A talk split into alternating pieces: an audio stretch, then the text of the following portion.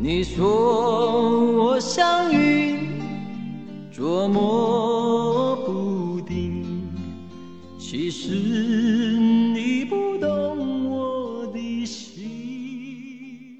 大家好，欢迎继续收听我们的《别拿诗人不当人精》，我是幼时。我是昭昭，大家好。上次我们说到了王维这个名字啊，非常的有渊源。嗯，王维到底有没有辜负这样的一个名字？他到底一直是身处世外逍遥自在，还是他经历了红尘而出淤泥而不染呢？王维啊，就完全没有辜负父母的期待。有一首诗啊，正好可以回答你的这个问题，哦，哪一首呢？就是王维所作的《酬张少府》。嗯，他就写：晚年唯好静，万事不关心。自顾无长策，空知返旧林。松风吹解带，山月照弹琴。君问穷通理，渔歌入浦深。哦，这首诗的话，确实是蛮有佛理的感觉的。像晚年为好静，万事不关心。王维是真的什么都不管了，去一心修佛了吗？这个啊，就要从这首诗的名字开始说起了，就酬张少府。这个酬字啊，是回赠、酬谢的意思，是古代诗人交往应酬为了表达感谢的诗歌。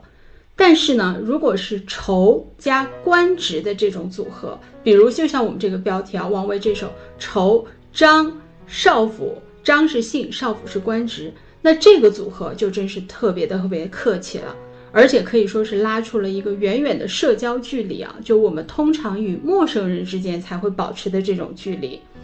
就因为如果是好朋友的话，比如说刘禹锡给白居易写过一首诗，叫《酬乐天扬州初逢席上见赠》。这个乐天啊，就是指白居易。我们知道白居易字乐天，号香山居士，所以刘禹锡在这儿用酬乐天。那么这个标题的话，就显得两个人很亲近。但如果呢，刘禹锡这会儿换成说是酬白刺史扬州初逢席上见赠，那大家就能感觉到区别了吧？就一个是的话，非常冠冕堂皇的官样文章，看着好像很尊敬，其实啊特别疏离。所以王维写下酬张少府这样的诗名。其实就代表了跟对方不是很熟的意思。是啊，这首诗的名字最关键是“初逢”两个字，也就是说刘禹锡和白居易才是第一次见面。没错。那么刘禹锡就已经在称呼白居易的字，所以这证明了他们两个就是私下的这种互相喜欢的感情，就是欣赏彼此欣赏就已经非常的融洽了。而如果在还是把官职称呼在这里的话，就可以说哪怕他们是十年还在称呼官职，那还是有距离的。对，没错，就不是真朋友啊。而且这首诗的诗名还有一个玄机，就在这个张少府这三个字的这个称呼上面。对，那张少府是谁呢？就是有人说啊，这个张少府指的是张九龄，但是这是绝对不可能的事情，因为是张九龄啊，是曾经当过宰相，而且比王维大很多，是既是王维的长辈，也可以说是恩师。有这么一层关系在呢，王维是不可能给张九龄写诗用“愁”这个字的，太没礼貌了，对吗？对，那该用什么呢？就是如果给长辈写诗的话，叫做“上”。比如王维给张九龄以前写诗的时候，就是用上了“上张令公”，因为张九龄那会儿的话是做中书令，所以呢，你看啊，用了“上”字还不算。还尊称张九龄为令公，这称呼有多讲究？嗯，所以包括张九龄被贬之后啊，王维其实依然称呼张九龄为宰相，用来表示在我王维的心里呢，我对你张九龄的尊敬一如既往，还是宰相。哎，对你不仅我不仅不会落井下石，我更是你在我心里就是大唐最称职的这个宰相，所以王维是不会称呼张九龄为张少府的。而且啊，王维在诗里都已经写了说晚年为好静，王维都自称晚年了。而张九龄在王维四十岁的时候就已经去世了，所以这首诗的对写作对象就肯肯定不会是张九龄，绝对不会是张九龄。对，就你看啊，我们古人这个用词啊是非常讲究的。刚刚我们说了，说如果给长辈写诗的话会用上，但其实呢也可以用现、敬、承。都可以说到这个承，其实我们还有一段故事，就是承上启下那个承。对，承上启下就是什么，把什么什么东西给我承上来，这个意思，这个承啊。献就是献给，敬的话就是敬敬送过去的这个。那我们是都知道韩愈，唐宋八大家之首。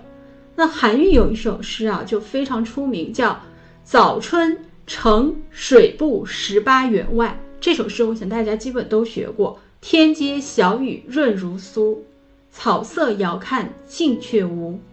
最是一年春好处，绝胜烟柳满皇都。哎，这首诗太有名了，非常的美啊，写春天的景色。对，意思就是说这个京城天街上啊，雨丝纷纷，像这个油酥酥油一样细密又滋润。我们都常说春雨贵如油嘛。然后远望草色的话，一溪连成一片；近看的时候却隐于无形。因为这会儿还是早春，所以青草还不茂盛。但这可是一年中最美的季节啊，远远胜过绿柳满城的这个春末。这是韩愈这首诗的这个大意啊。那早春呈水部十八员外，这个水部十八员外是指谁呢？对啊，这十八员外很厉害嘛，因为用了“城”这个字，一般都是给长辈嘛。对。这个人啊，在文采上确实很厉害，就是写出了这个“还君明珠双泪垂，恨不相逢未嫁时”的大诗人张籍。哦，也很有名。对，那韩愈和张籍两个人其实年龄差不多，又都文采斐然，所以呢，两个人其实这一辈子的交情都非常好。但是啊，咱们又开始来但是了。但是韩愈写这首诗的时候是已经担任了吏部侍郎、正四品，但张籍这个水部员外郎的话只是从六品，而且韩愈啊还曾经指点过张籍科举，就在那会儿的话，那算算起来的话，两个人就是有师徒之谊了。韩愈算是张籍的老师，那怎么韩愈还会用成呢？对啊，为什么呢？就难道说文采如韩愈还不懂成字怎么用吗？其实不是啊，就我们刚刚我们所熟悉的这个“天街小雨润如酥”的这一首，其实只是早春呈水部十八员外的两首诗中的其一。这首诗还有其二，嗯，是什么呢？后面这一首啊，不太为人知。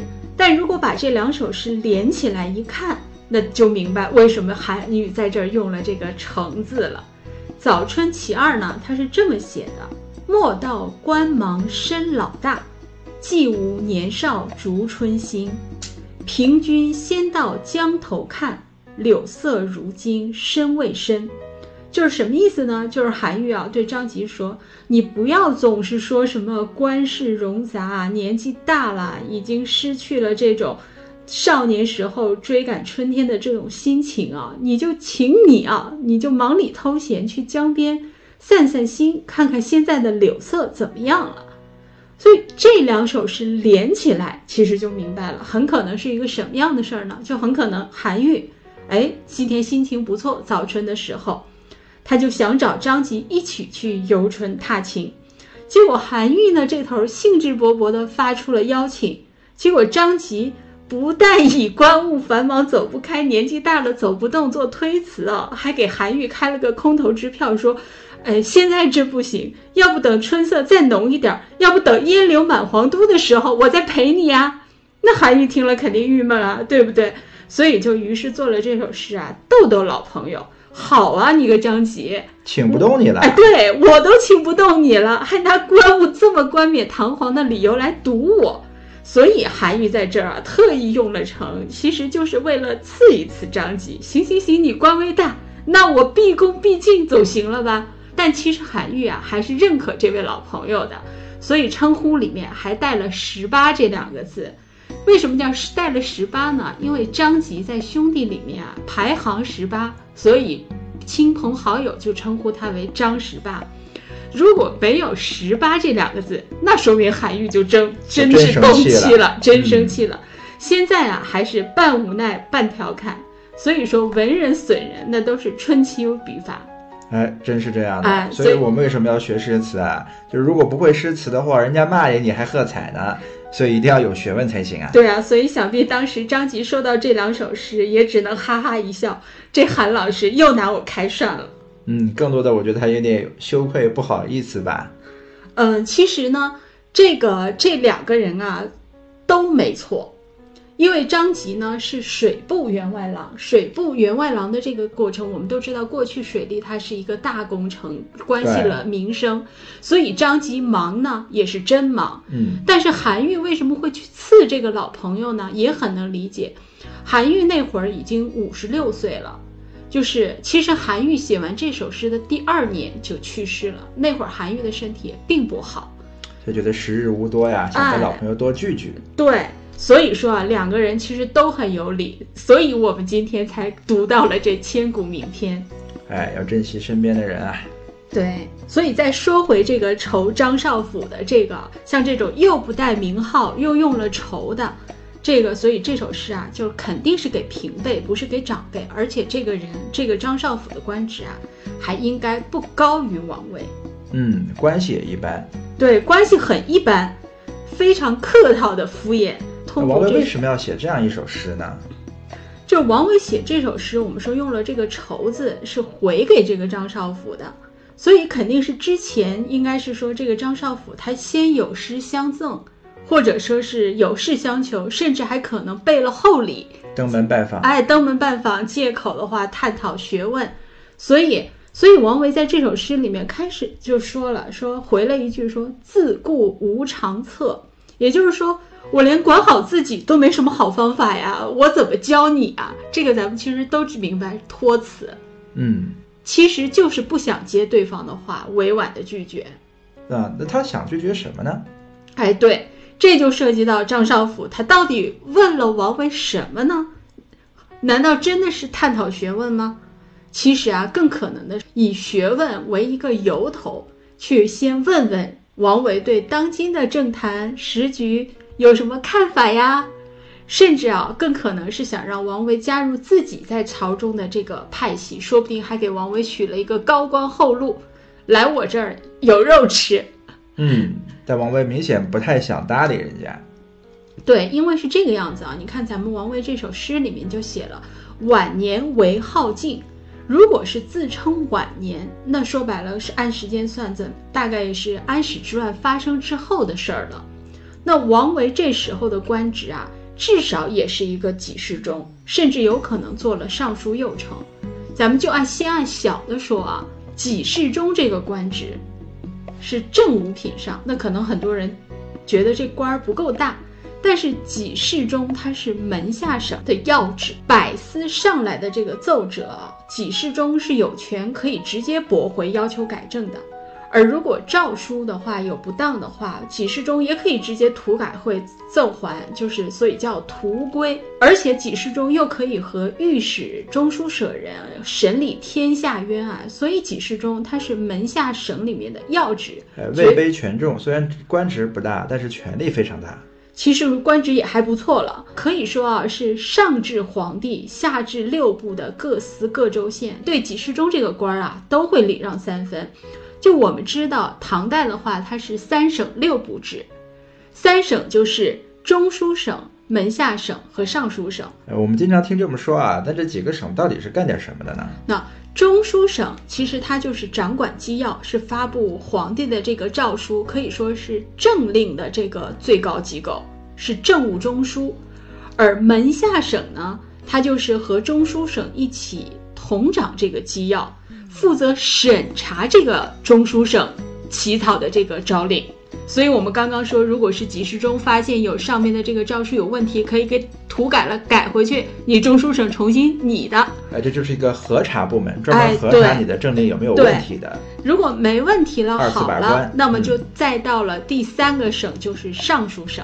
尚书省呢，就是全国的这个最高的行政机构、执行机构，它呢就负责贯彻落实这个各种的政令，同时啊，他们对中央和地方的这个各个官员呢是有领导和监督的权利的。